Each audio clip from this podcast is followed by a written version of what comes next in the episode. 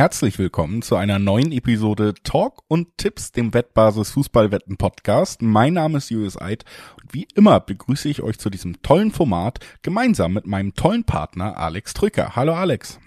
Guten Tag, Herr Eid.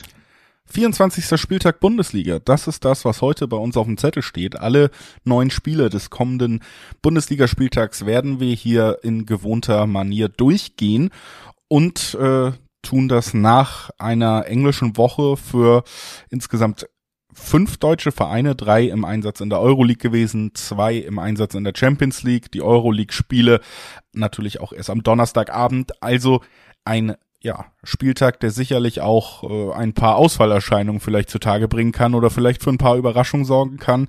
Dazu ist es unten eng, oben eng. Also, wir haben Lust, über die Bundesliga zu sprechen und tun das nach ein paar kurzen Hinweisen. Und zwar, Sportwetten sind ab 18 nicht für Minderjährige gedacht und alle Angaben, die wir in diesem Podcast machen, sind Angaben ohne Gewähr, einfach weil sich die Quoten nach der Aufnahme noch verändern können. Zu guter Letzt, Sportwetten können Spaß, aber auch süchtig machen. Und wenn das Ganze bei euch zum Problem wird, könnt ihr euch an den Support der Wettbasis wenden. Sei es per Mail oder per Live-Chat. Oder ihr guckt mal auf spielen-mit-verantwortung.de vorbei. Auch da gibt es erste Hilfsangebote. Das unser Vorwort. Und jetzt, wie gesagt, schnell rein in den 24. Spieltag der Bundesliga und in das erste Spiel an diesem Spieltag.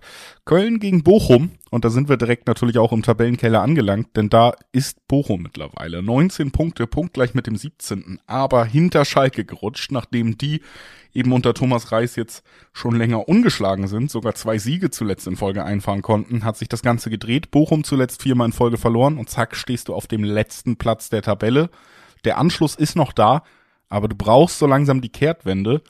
Und das jetzt gegen die Kölner zu Hause, die auch selber jetzt in den letzten Spielen nicht wahnsinnig viele Punkte geholt haben, ah, es ist schon eine sehr, sehr unangenehme Aufgabe. Und äh, ja, also ich sehe hier einen weiteren, eher unglücklichen Spieltag auf Bochum zukommen.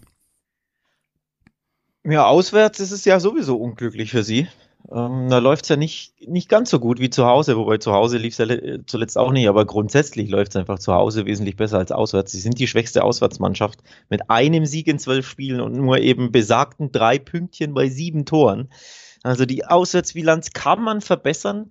Was ein bisschen Hoffnung macht, ist, dass man auf einen FC trifft oder zum FC reist, der ja selbst ähm, sehr, sehr schwach unterwegs ist aktuell, der überhaupt nicht gut in Form ist, der seit drei Spielen auf einen Sieg wartet und auf ein Tor.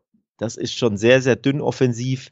Der FC hat auch in den letzten sechs Spielen nur in einem Spiel überhaupt Tore geschossen. Das war beim 3-0 gegen Frankfurt.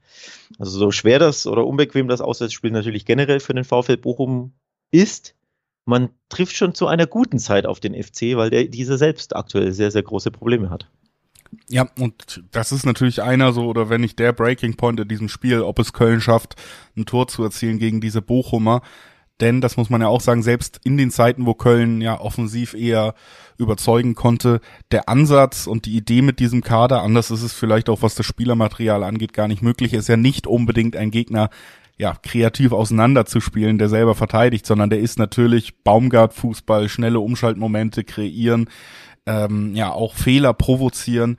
Aber das ist vielleicht die einzige ja, Stärke, die Bochum wirklich noch so reinwerfen kann, dass sie defensiv ja oft zumindest ordentlichen Job gemacht haben. Die sind ja jetzt nicht einer der Abstiegskandidaten, der da unten steht, weil sie vor allen Dingen defensiv komplett auseinanderfallen, sondern weil es vielleicht auch eher generelle qualitative Probleme gibt. Du hast das Heimspiel, du hast eine noch formschwächere Mannschaft in Bochum als in Köln. Und es spricht für mich schon alles Richtung Köln. Die Frage ist für mich wirklich, schafft es Köln über, über ein Unentschieden hinauszukommen? Schaffen sie es mal wieder, Gefahr und Tore zu kreieren? Oder auf den Sturm gucken, Selke, Tigges, das hat alles überhaupt noch nicht so funktioniert. Und ähm, ja, das ist für mich so ein bisschen der einzige Punkt, der mich noch so davon abhält, zu sagen, ganz klar, Dreiweg, Köln, ein Sechser, ein Siebener Quoten. Sie sind für mich der Favorit, aber ich bin mir halt nicht hundertprozentig sicher, ob sie es wirklich schaffen, das Ganze mit einem Tor auch zu untermauern. Ja, aber es wird ja wirklich mal wieder Zeit für ein Tor. Es ist ja erschreckend, dass sie jetzt in, in sechs Spielen nur in einem Spiel getroffen haben. Ähm, auch wenn natürlich die Gegner sehr unbequem waren. Ne? Du hattest Leipzig dabei, Frankfurt, äh, Union, auch, auch die Wolfsburger sind ja jetzt nicht ganz so leicht zu schlagen oder gegen sie zu treffen. Aber in so vielen Spielen kein Tor erzielen, das ist schon sehr, sehr dünne. Da ist einfach die Offensive ähm, zu oft, ja, zu, zu zahnlos. Die Stürmermisere hast du angesprochen. Sie haben einfach nicht mehr diesen Knipse, den sie unter Modest hatten, diesen sicheren Torgaranten. Da müssen sie sich im Sommer dringend verstärken. Aber langsam muss ja mal wieder ein Tor her. Und wenn nicht gegen den Tabellenletzten, der mit Abstand die schwächste äh, Auswärtsmannschaft in der Bundesliga ist, dann musst du dich ja schon fragen, gegen wen willst du denn dann ein Tor schießen? Ja, okay, du hast mich überzeugt. Mein Tipp ist Köln im Dreiweg. So. Ging schnell, ging leicht. Gibt auch einen guten Grund, das zu tippen, nämlich den historischen. Die Heimbilanz des FC gegen den VfL Bochum ist, ist herausragend. In 30 Bundesliga-Heimspielen haben sie nur einmal gegen den VfL verloren. Das ist schon sehr, sehr bemerkenswert bei 22 äh, Siegen und, und äh, 7 Remis. Also zu Hause läuft's für den FC normalerweise gegen den VfL Bochum schon. Und darauf setze ich auch einfach wieder. Du musst wieder ein Tor erzielen und gegen Bochum, die natürlich wacker dagegenhalten, äh, Woche für Woche, aber bei denen du dann siehst, es reicht ja auch nicht. Ähm, wir haben über die Tormisere des VfL Bochum, äh, des 1. FC Köln gesprochen. Bei VfL Bochum sieht's ja nicht besser aus. Die haben ja selbst vier Spiele kein Tor geschossen zuletzt. Ähm, 2-0 oder 0-2, 0-3, 0-2, 0-3 lauteten die letzten vier Ergebnisse. Also auch da wartet man ja einfach wieder auf ein Tor, ähm, braucht das unbedingt. Es spricht schon irgendwie dafür, dass nicht, auch nicht ganz so viele Tore fallen in dem Spiel. Ne? Also wer sich bei diesen 1,66er Quoten im Schnitt beim FC nicht so wohl fühlt, weil die einfach nicht so hoch sind, kann ich absolut verstehen angesichts der, ja, der, der Ergebnisproblematik der Kölner aktuell. Der kann ja auch mal überlegen, ob man hier das 0, äh, under 2,5 tippt oder eben, dass beide nicht treffen. Denn es gibt, wie gesagt, sehr, sehr viele gute Gründe, dass man sagt, die beiden Mannschaften haben Probleme, das Tor zu finden. Und dann findet mindestens eine der beiden Mannschaften das Tor nicht oder eben es wird zu selten das Tor gefunden. So ist es.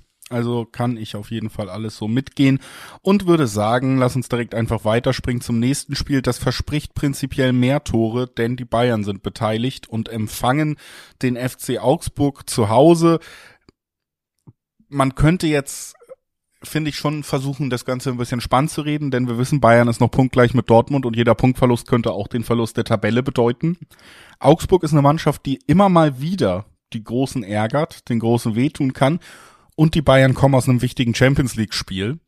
Äh, also könnte man da eventuell über Belastung reden. Man könnte ja eben auch sagen, Mensch, vielleicht ist der Europakater, so haben wir es ja hier auch öfter genannt, da. Aber ganz ehrlich, das fällt mir doch ein bisschen schwer, wenn ich mir auch nochmal das Champions League Spiel gegen PSG angucke. Ich finde nicht, dass ein wahnsinniger Kraftakt nötig war, um dieses Spiel zu gewinnen. Erstens. Und zweitens, wenn wir dann nochmal auf diese Kaderbreite gucken. Also man redet so oft drüber und trotzdem habe ich mir noch mal so ein bisschen die Augen gerieben, als Gnabry, Sané, Mané noch mal für drei Minuten, dann wurde drüber geredet, Mensch, der Cancelo, der spielt ja gar nicht. Da habe ich gedacht, sag mal, das, obwohl wir einen Bundesliga-Podcast machen, so war ich noch mal in diesem Beispiel. Ich meine, die haben auch gegen PSG gespielt und wenn du dir anguckst, wenn die eingewechselt haben, ne, da war Bayern ja meilenweit vorne und jetzt geht's gegen Augsburg und wie gesagt, Sadio Mané jetzt wieder fit, hat nur drei Minuten in den Beinen und so. Es ist nicht so, dass man sich gegen PSG kaputt gemacht hat. Sie spielen auch zu Hause. Weiterer Punkt, der Augsburg sicherlich auch nicht wahnsinnig erfreuen wird. Also, ja, für mich ist die Spielbesprechung damit abgeschlossen. Ich kann, also das äh, Bayern ähm, leider, leider wieder beeindruckend. Ja, ähm, ich hatte mich tatsächlich auch mit einem Freund drüber unterhalten, mit dem ich das Spiel schaute, als wir, als wir die, äh, die Abwehr, äh, nicht die Abwehr, die, die äh, Bänke verglichen haben. Und wir haben das, das gleiche Thema äh, aufgebracht wie du, nämlich wen Bayern bringen kann und wen PSG gebracht hat und nicht bringen konnte. Natürlich war der ein oder andere verletzt, unter anderem Neymar spielt ja auch eine Rolle, aber die Breite im Kader des FC Bayern München war ähm, in diesem Aufeinandertreffen, ähm, wo du die Startruppe aus Paris gegenüber hast, die ja eigentlich ne, im Geld schwimmen sollten. Und dann war die Bayern Bank wirklich beeindruckend breiter und tief und das äh, ist schon was Besonderes, glaube ich. Also da, da, wenn du einfach Manet und äh, Sané und, und Cancelo einwechseln kannst, dann schnallst man schon mit der Zunge so ein bisschen als Fußballfan. Und ja, natürlich ähm, kannst du dementsprechend die Doppelbelastung easy auffangen, wenn sie denn da sein sollte. Ich glaube, dieser Sieg gegen PSG gibt der Mannschaft unfassbar Auftrieb und auch dem Verein. Du hast wieder einen großen ausgeschaltet, ähm, auch mit zwei Siegen in beiden Aufeinandertreffen. Ne? Da schwillt die Mir San Mir Brust natürlich an. Und dann ist es natürlich immer ein kleiner Stolperstein, so eine, so eine graue Maus, sorry an alle Augsburger, äh, so eine graue Maus ähm, als Gegner zu haben am Wochenende. Aber ich glaube, wenn du mit so einer breiten Brust reingehst, dann glaube ich schon, dass hier eher ein Statement kommt als ein Stolperer ähm, des FC Bayern München. Denn die Stolperer übrigens gegen Augsburg, die gab es ja zuletzt. Von den letzten vier Aufeinandertreffen haben die Bayern zwei verloren gegen Augsburg. Nur, das passiert normalerweise in Augsburg. Zu Hause ist das einfach normalerweise eine andere Geschichte und davon gehe ich auch diesmal aus. Ähm, diesen Selbstbewusstsein aus dem PSG-Sieg, glaube ich, sehen wir hier eher wieder einen Statement-Sieg der Bayern. Ja, glaube ich auch, aber selbst das lohnt sich nicht wirklich, selbst die Handicap-Tipps noch sehr gering, weil da alle unserer Meinung sind. Also ähm, da die Quoten im Dreiweg, 1-1er-Quoten auf Bayern, Handicap dementsprechend auch gering, was ich noch ganz spannend finde, weil es da bis zu 1-9er-Quoten gibt und man kann es natürlich auch mit dem Sieg der Bayern kombinieren, ist vielleicht ein zu Null-Sieg, denn was man auch sagen ja. muss, ist, Delicht als Abwehrchef, die Abwehr hat sich gefunden, das wirkt jetzt wirklich, als wäre er da richtig angekommen und wenn du dann auch noch viel den Ball haben wirst, äh, nach äh, vielleicht zwei, drei Toren Führung das Ganze in Ruhe ausspielen wirst. Ich glaube, Bayern hat gute Chancen hier zu Null davon zu kommen auch und äh, ja. der Tipp, dass beide treffen, äh, nein, der ist deutlich lukrativer als ein Handicap-Tipp. Deswegen würde ich eher darauf gehen.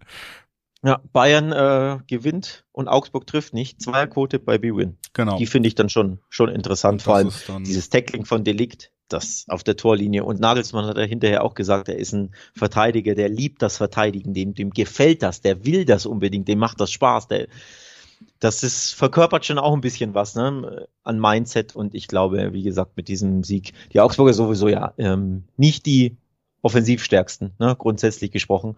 Ihre äh, Siege zu Hause, diese reihenweise ein, einfahren, die kommen ja immer mit 1 zu 0 ähm, in der Regel. Also es ist nicht so die offensivstarke Mannschaft, vor denen braucht sich Bayern, glaube ich, auch nicht unbedingt fürchten. Ähm, mal nachzugucken, in der Fremde haben sie 16 Tore geschossen. Das ist natürlich okay, aber ist jetzt auch nicht so bahnbrechend toll. Ne? Ähm, also zu Null Sieg Bayern mit einer schönen Zweierquote. Ich glaube, das ist so der, der Tipp, den wir an die Zuhörer und Zuhörerinnen mitgeben können. So ist es und damit gehen wir dann auch rüber zum nächsten Spiel. Wir gucken auf eine Mannschaft, die richtig unter Druck steht, nämlich auf Stuttgart. Die müssen nach Frankfurt und Stuttgart ist eine von vier Mannschaften mit 19 Punkten unten, also punktgleich mit dem Tabellenletzten, obwohl sie gerade nicht mal auf einem Abstiegsplatz stehen. Vor ihnen Hertha auf Platz 14, 20 Punkte. Also da ist alles von Platz 18 bis 14, sicheres Ufer bis direkter Abstieg in einem Ein-Punkte-Rahmen. Bedeutet, jedes Spiel, jedes, jeder Spieltag kann das komplett verändern. Da ist also sowieso eine Menge Druck drauf. Bei Stuttgart läuft auch unter Labadia nicht wirklich erfolgreich. Und jetzt kommt natürlich mit Frankfurt ein Gegner zu Hause, der ähm, prinzipiell mittlerweile zu den stärksten der Liga gehört. Aber auch die sind nicht wirklich in guter Form. Ne? Das muss man schon drauf anlegen. Vielleicht da auch so ein bisschen mehr im Kopf. Das ist schon eine Frankfurt-Geschichte, die wir immer wieder erlebt haben. Nächste Woche das große Champions League-Spiel, vielleicht das letzte Champions League-Spiel auch in Neapel. Darum gab es ja auch nochmal Streit mit den Fans, mit den Anreiseverboten. Also ja, ein nicht wirklich formstarkes Frankfurt mit einem vielleicht schon vollen Kopf und die Frage, ob Stuttgart irgendwie die Möglichkeit findet, zurück in die Spur zu finden. Ich glaube, die Chancen sind nicht so gering. Ähm, denn ich habe Stuttgart-Bayern gesehen über 90 Minuten und der VfB hat mir durchaus mit seinen Möglichkeiten, mit seinen Mitteln da gut gefallen gegen die Bayern. Vor allem, ähm, dass sie hinten raus dann noch an sich geglaubt haben und äh, durchaus den Bayern Stress bereitet haben nach ihrem Anschlusstreffer.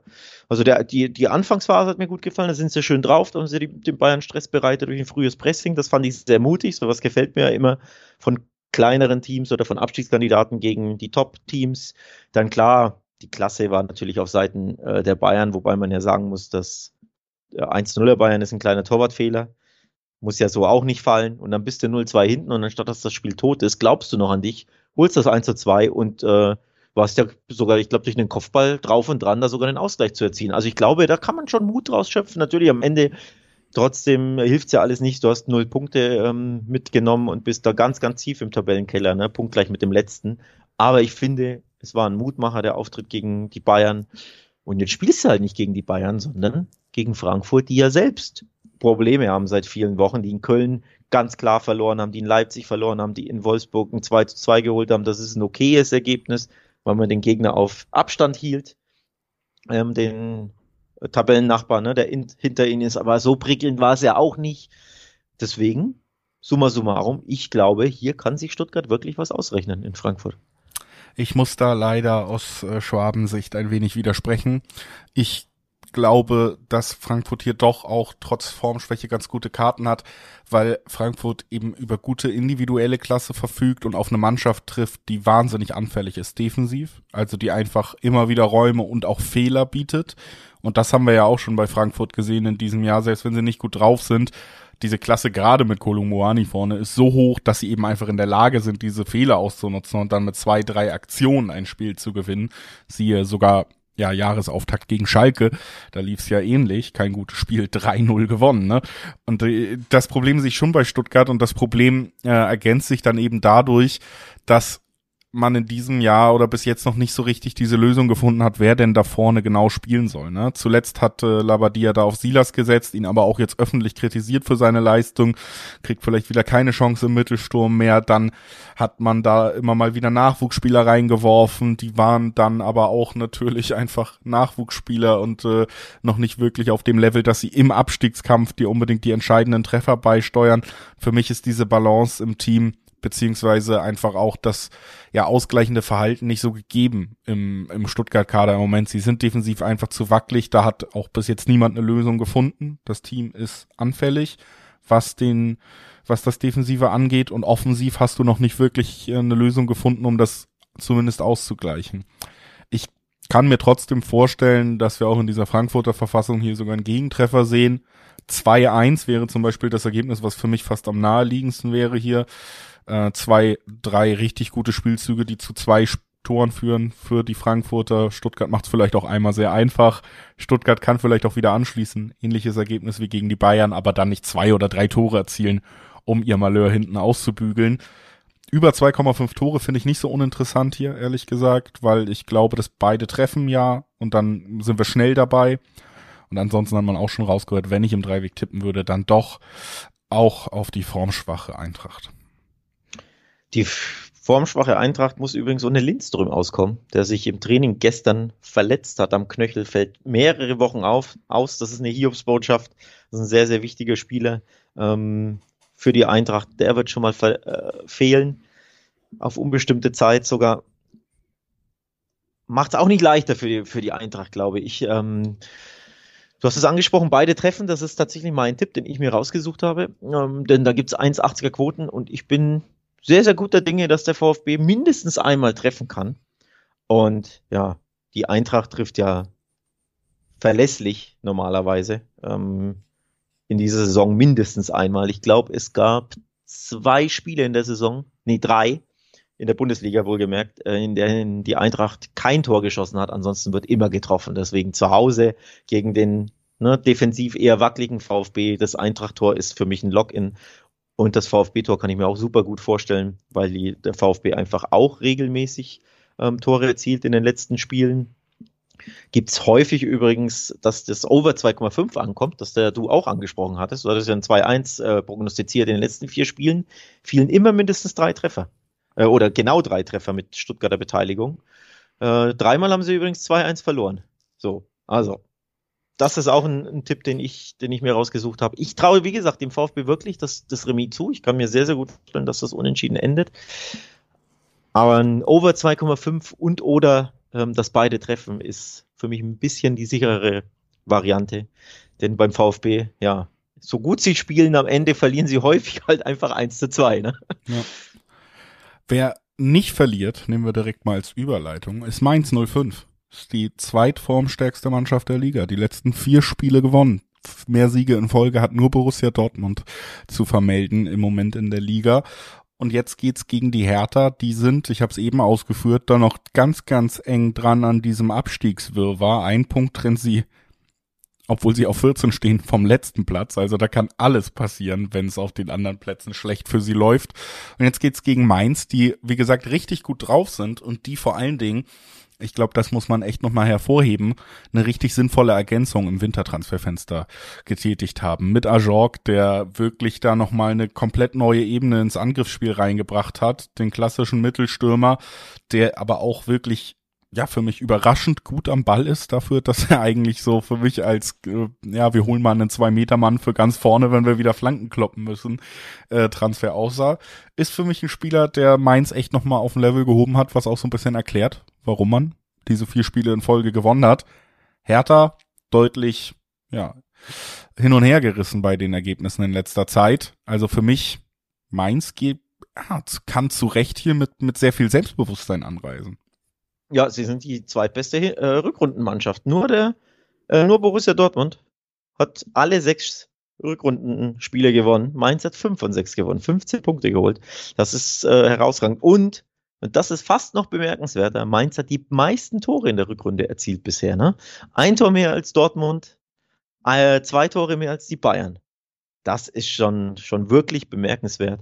Von daher Mainz super top drauf und logischerweise brauchst du dich vor der Hertha da nicht verstecken, auch wenn du äh, auswärts spielst. Die fühlen sich ja in der Saison ähm, zu Hause, wie man weiß, ein bisschen wohler als auswärts. Ähm, wobei ihre Auswärtsbilanz ja auch alles andere als schlecht sind. Sie sind die, lass mich nachgucken, acht beste Auswärtsmannschaft, fünf von elf Gastspielen gewonnen. Also du musst dich in der Fremde wahrlich nicht verstecken als Mainz 05. Also es gibt gute Gründe, finde ich, für diejenigen, die ein bisschen äh, ja, was heißt Risiko? Es ist ein ausgeglichenes Spiel, wie sehr, sehr viele Bundesligaspiele, aber ein bisschen Risiko gehen möchten, auf Mainz tippen zu 250er Quoten. Dafür gibt es gute Gründe, diese, diese Quote anzuspielen. Ja, die Mannschaften liegen bei den Quoten halt recht dicht zusammen und das macht den Mainz-Tipp, finde ich, auch spannend, weil die Quoten dann eben für die deutlich formstärkere Mannschaft einfach sehr hoch sind hier. Ne? 250er Quoten, nur 290er auf Hertha, die einen Punkt vom letzten Platz entfernt sind, während Mainz sich anschickt, nochmal äh, den Kampf um Platz 6 spannend zu machen, wenn Frankfurt weiter liegen lässt. Also ähm, da, da ist ja schon eine Spannweite drin, die sich auch erklärt nach 23 Spielen. Das sind keine Zufälle. Und du hast es gesagt, gerade die Form in diesem Jahr bei Mainz eben sehr, sehr gut. Hertha, wie gesagt, auch nicht der absolute Negativspiralenlauf gerade, aber die letzten zwei Heimspiele gewonnen übrigens. Genau, also Hertha finde ich auch wirkt nicht für mich wie eine Mannschaft, die jetzt sang- und klanglos ohne weiteren Punkt absteigt. Das glaube ich schon, dass sie das hinbekommen, aber es ist trotzdem für mich auch eine Mannschaft, die qualitativ jetzt über Jahre den Kader unausgegoren hat, die über Jahre da eher Qualität verloren hat, obwohl man viel Geld investiert hat und ja, was das Gefüge angeht und so, da ist Mainz natürlich auch einfach ein, zwei Entwicklungsschritte weiter, ne, mit einem Trainer, von dem das Team mittlerweile genau weiß, was er will. Also, ja, umso länger ich drüber nachdenke, umso spannender finde ich diese 250er Quoten, ja. Zwei Heimsiege in Folge für die Hertha, die machen es mir ein bisschen schwer, ähm, ihnen gar nichts zuzutrauen, also gar keinen Punkt. Ähm, denn wie gesagt, zu Hause waren sie stark verbessert. In der Fremde äh, setzte einfach zwei Klatschen in Dortmund und in Leverkusen jeweils 1 zu 4 und in Frankfurt 0 zu 3. Aber das sind halt einfach sehr, sehr gute Fußballmannschaften. Ähm, muss natürlich nicht immer so hoch verlieren als Hertha BSC, aber an sich in Frankfurt, Dortmund und Leverkusen verlieren, ist an sich halt auch einfach keine Schande, so schmerzhaft es natürlich ist im Abstiegskampf, wo jeder Punkt äh, überlebensnotwendig ist. Aber so schlimm ist es dann auch nicht, wenn du zu Hause vor allem deine Punkte holst, und das haben sie ja zuletzt, ähm, dann geht das schon. Deswegen, ich will, ich will sie nicht unterschätzen ähm, gegen natürlich die deutlich formstärkere Mainzer Mannschaft, aber ich halte das unentschieden, so 350er Quoten übrigens, durchaus für im Bereich des Möglichen.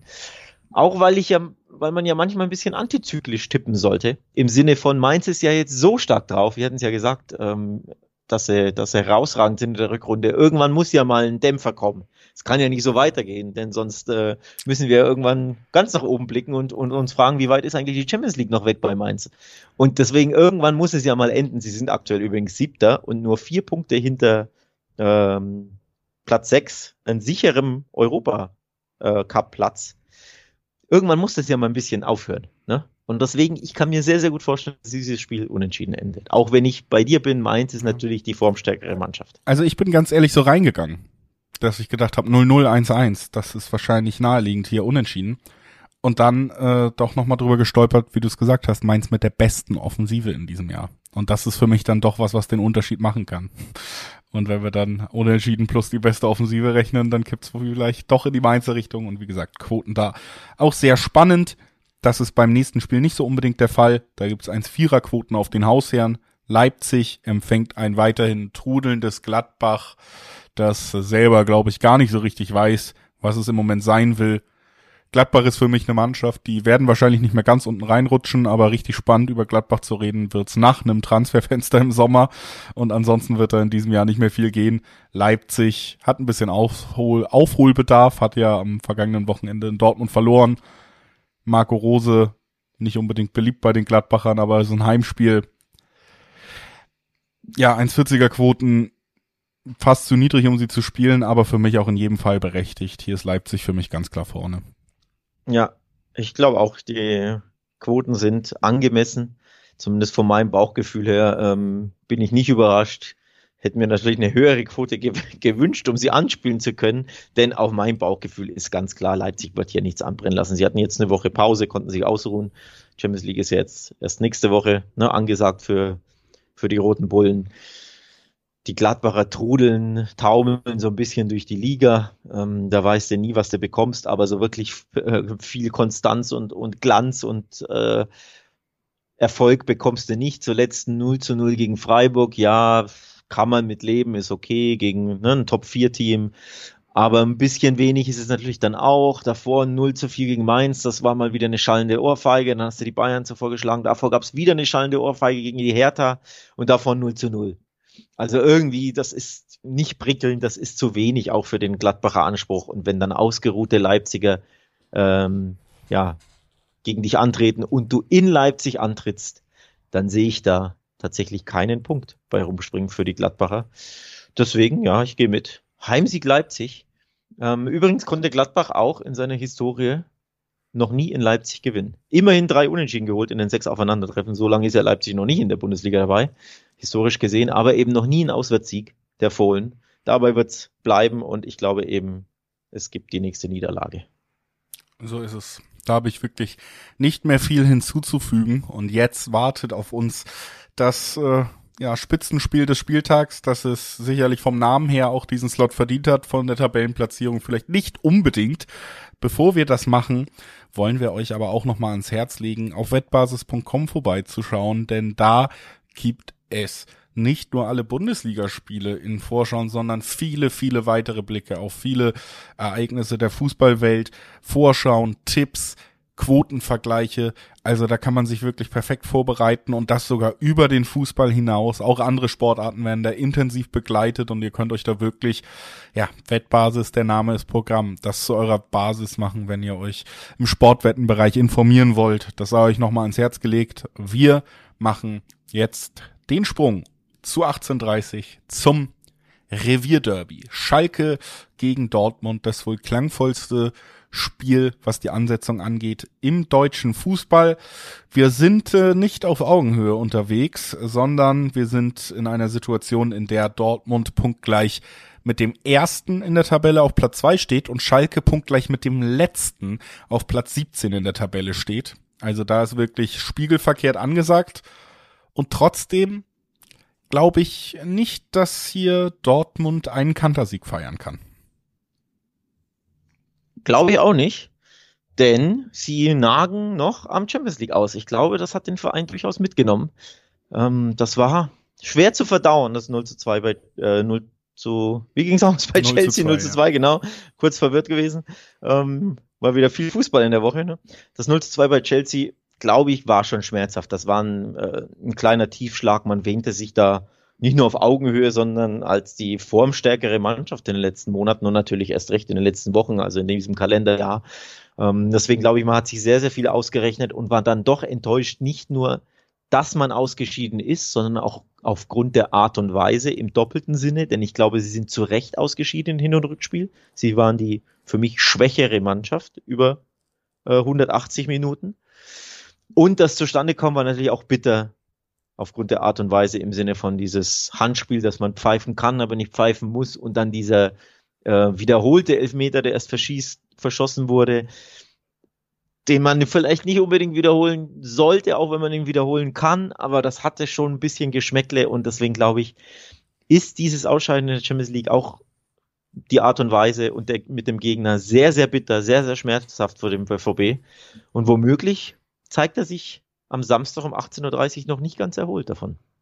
Ja, es ist schon eine Art weiterer Charaktertest jetzt. Man lobt die Entwicklung unter Terzic und kreidet ihm natürlich auch vor allen Dingen an, dass er im mentalen Bereich da seit langer, langer Zeit in Dortmund wieder eine Mannschaft geschaffen hat, die wirklich Kampfgeist ausstrahlt, die auch Mannschaftsgeist ausstrahlt. Und jetzt haben wir natürlich die Situation, ein Ausscheiden, du hast es beschrieben, gegen einen Gegner, der natürlich eigentlich nicht auf Augenhöhe ist, auch das muss man mal sagen, ne? Alleine was da im Winter ausgegeben wurde, es ist jetzt keine Schande gegen Chelsea aus der Champions League zu fliegen mit 2 zu 1 Toren nach 180 Minuten. Wenn du dann sogar noch das sagen nicht, kannst, das nicht. eins von diesen zwei Toren, ich weiß ja nicht unbedingt. Ähm, also es ist super ärgerlich und jeder ehrgeizige Fußballer wird sich über dieses Ausscheiden ärgern. Aber die Frage ist ja schon, was du daraus ziehst. Und wie gesagt, deswegen auch der Charaktertest. Jetzt steht ein Derby an. Das ist für die Fans teils wichtiger als jedes Champions League Spiel. Und jetzt musst du eben beweisen, ob du das so verinnerlicht bekommst und hast und vielleicht dann auch, ob du in der Lage bist, ob du wachsen kannst, diese Enttäuschung in eine Wut umzuwandeln, die konstruktiv ist, die dir eben Ja. in so einem nächsten emotional wichtigen Spiel vielleicht sogar helfen kann. Ich bin da prinzipiell nicht unbedingt negativ gestimmt, denn diese Entwicklung unter Terzic gerade in diesen Bereichen, die finde ich schon ersichtlich. Das kann man mittlerweile so sagen. Und da bin ich dann schon der Meinung, sie könnten diesen Charaktertest bestehen. Trotzdem glaube ich, es wird ein super zähes Spiel, denn natürlich haben wir besondere Umstände, Schalke zu Hause im Derby. Dann sind die Fans so gut gelaunt wie seit wahrscheinlich, ja, zumindest äh, dem Wiederaufstieg nicht mehr, weil die eben auch jetzt zwei Siege in Folge, nicht mehr letzter Platz, gute Chancen da rauszuspringen. Und Schalke verteidigt unfassbar gut unter Reis. Ne? Das kommt dazu. Haben, glaube ich, seit fünf oder sechs Spielen kein, Gegen ne, seit, äh, kein Gegentor oder nur ein Gegentor kassiert. Also auf jeden Fall sehr, sehr wenig zugelassen in der Defensive. Ja, eins, Ja. ein Gegentor in sechs Spielen. Genau. Und Ähm, ich monologisiere äh, jetzt natürlich sehr lang. Ich will dich auch gleich wieder zu Wort kommen lassen. Nur diese sehr starke Defensive von Schalke, die ist natürlich noch mal wichtiger zu erwähnen, weil man sagt, bei Dortmund fehlt eigentlich alles, was richtig Mut macht in der Offensive, mittlerweile wieder verletzt. Ja, ja. Äh, beste Rückrundendefensive auch mit nur einem Gegentor eben in besagten sechs Rückrundenspielen. Also das ist, das ist absolut bemerkenswert. Wirklich äh, herausragend.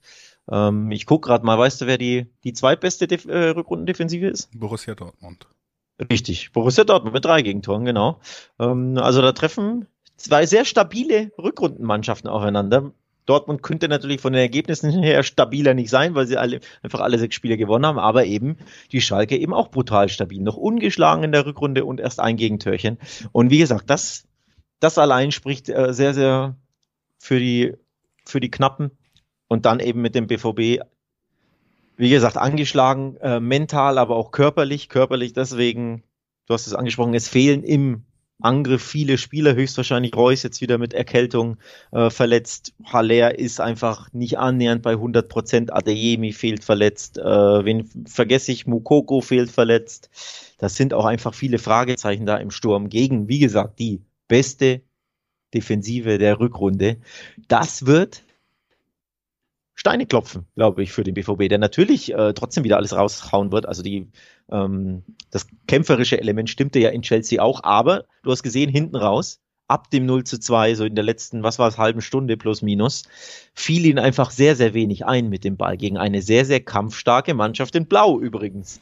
Und das könnte ich mir vorstellen, dass es Parallelen gibt, auch am Samstag. Eine Mannschaft in Blau, die alles raushaut defensiv und der BVB mit Ball am Fuß, dem dann vielleicht wenig einfällt. Ja, also ich glaube, ähm, wenn die Parallelen weitergezogen werden, damit Schalke hier ein Tor erzielt, müsste sich der Schiedsrichter ähnlich viel Mühe geben wie in der Champions League.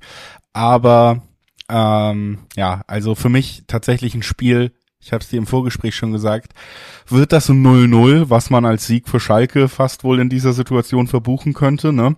Oder schafft der BVB irgendwie dieses eine Tor, den Dosenöffner zu kreieren. Und die Frage dann auch so ein bisschen, wie soll das möglich sein? Viele, viele Schlüsselspieler fehlen offensiv, die das vielleicht normalerweise besorgen könnten.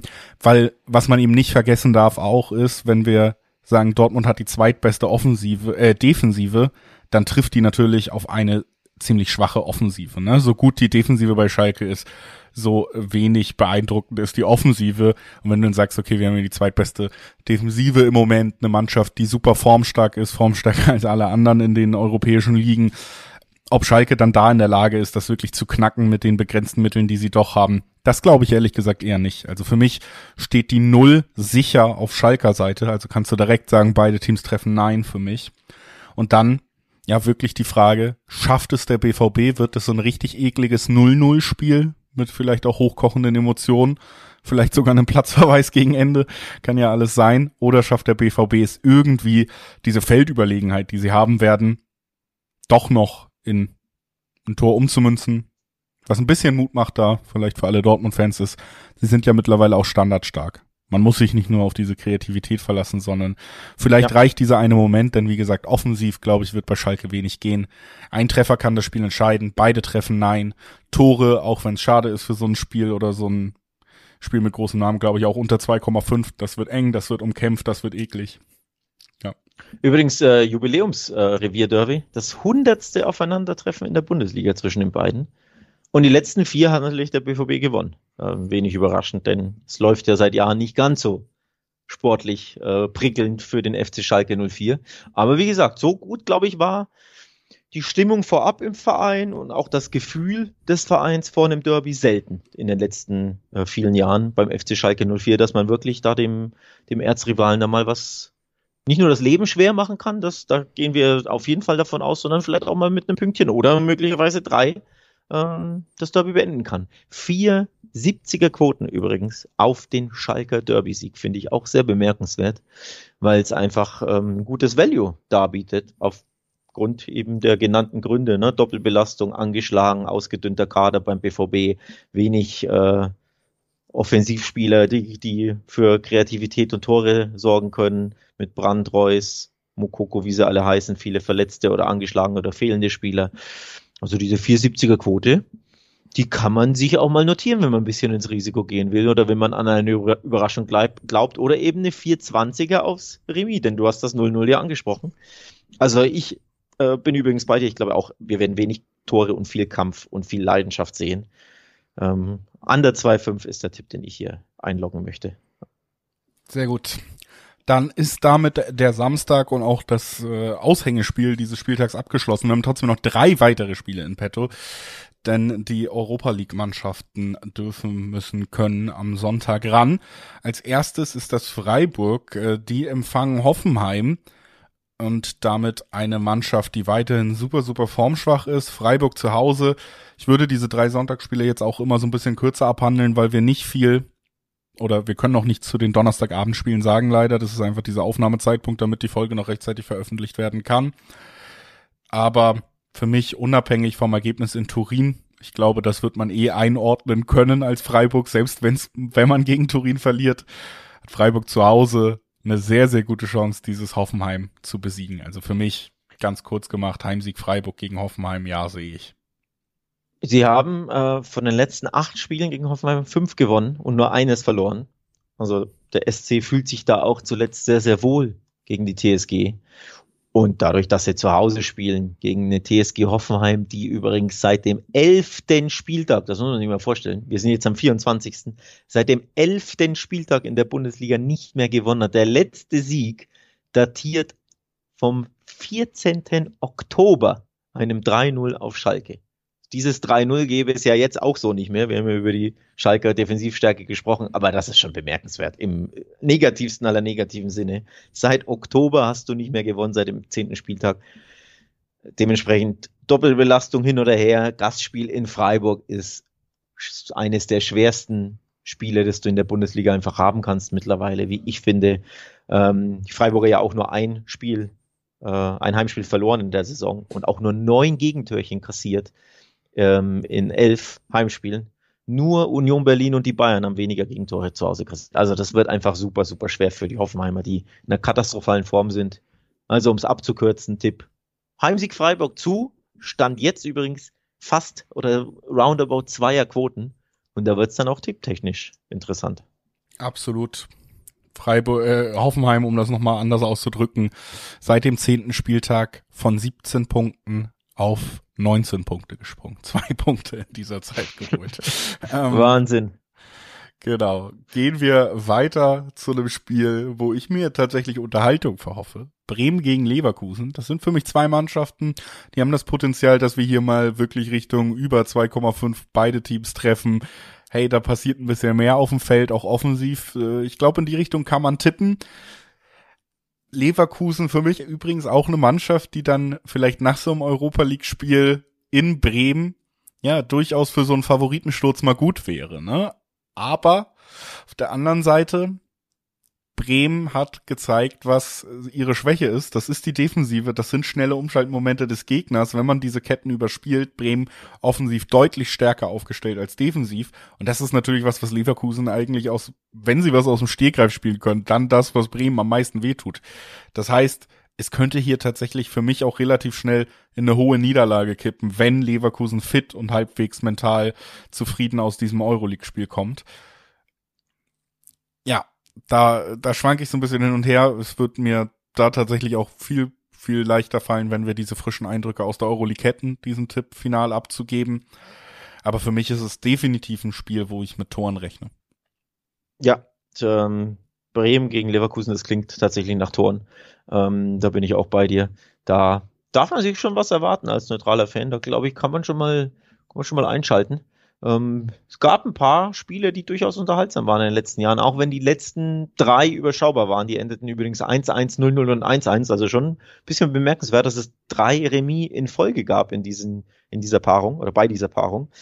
Aber ansonsten äh, ist das schon ein Spiel, wo ich auch sage, es könnte eher so in die Richtung gehen der drei Spiele davor oder der vier Spiele davor, die lauteten 4-1, 2-2, 3-1 und 6-2.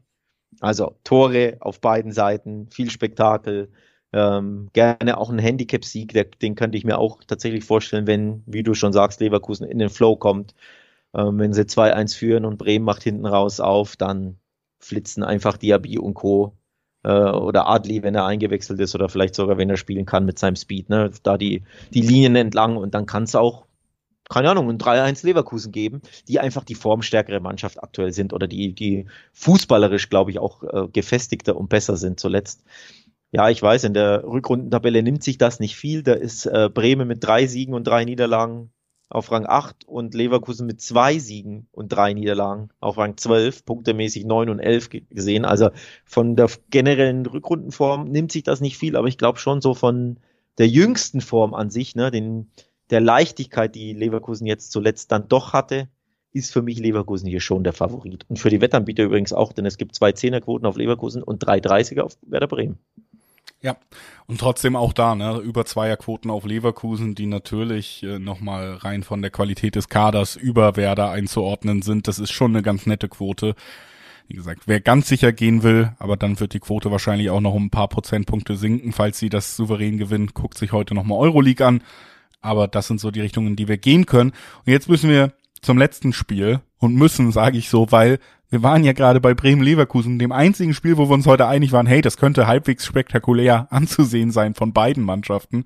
Jetzt geht's zu Wolfsburg, Union Berlin und da äh, muss ich sagen, rechne ich zumindest mit nicht ganz so vielen Toren. Bin ich auch wieder bei dir. Ja, viel, viel Zustimmung und Übereinstimmung in diesem Podcast. Das äh, widerstrebt mir eigentlich fast ein bisschen, aber ich kann dir nicht widersprechen, auch wenn ich widersprechen wollen würde. Denn Tore hat man zuletzt von Union vergeblich äh, gesucht. Auch die sind seit drei Spielen ohne eigenen Treffer. Das ist sehr, sehr dünn.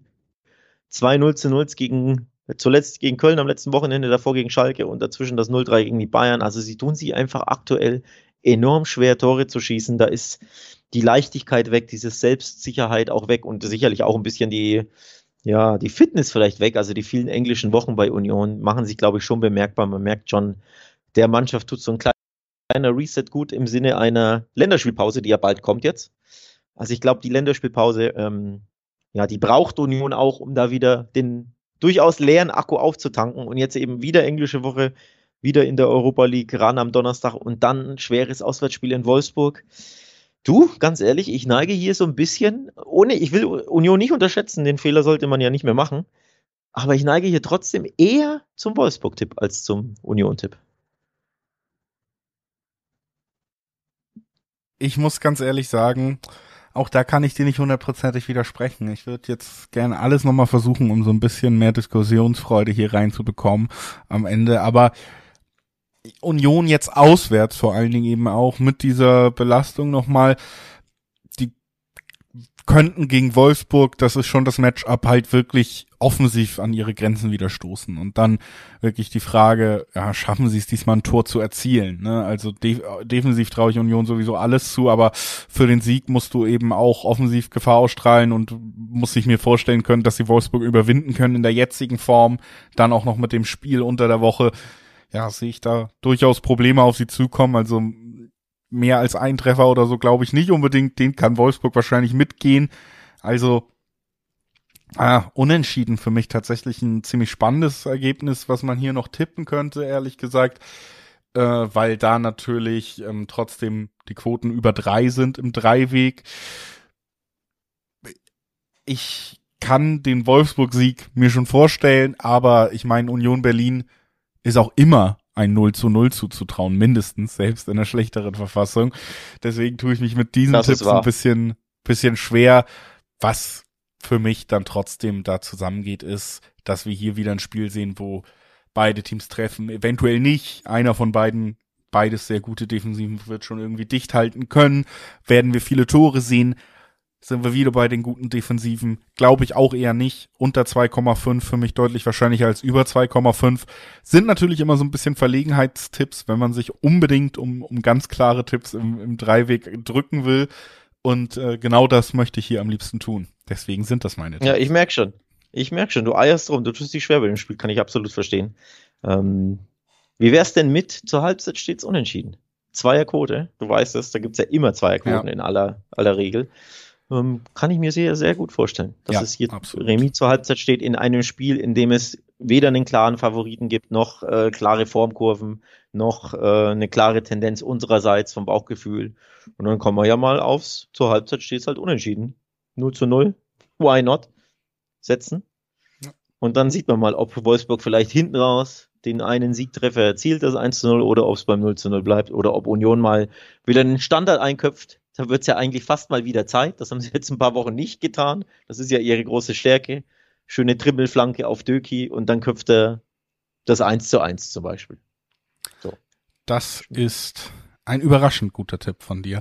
Da kann ich nicht mehr viel zu sagen. Und äh, sag danke an alle Hörerinnen und Hörer und natürlich auch an dich, Alex, für diese Folge. Wir sind durch mit unserer Vorbesprechung des 24. Spieltages der Bundesliga und das Ganze vor einer weiteren englischen internationalen Woche. Nächste Woche gibt's vier weitere Rückspiele des Champions League Achtelfinals und auch die Rückspiele des Achtelfinals in der Euroleague. Äh, heißt, es werden auch wieder fünf deutsche Mannschaften im Einsatz sein, dieselben drei in der Euroleague, zwei andere in der Champions League, Leipzig und Frankfurt. Und das alles werden wir dann am Montag wieder besprechen. Und dann hören wir uns Donnerstag wieder, um über die Bundesliga zu sprechen. Und dann irgendwann, das ist mir gerade aufgefallen, Alex, kommt in diesem Monat eine Länderspielpause. Mal gucken, wie wir damit umgehen können. Aber das ist noch ein bisschen hin. Bis dahin, genießt weiter den Clubfußball. Ein bisschen haben wir noch. Ciao.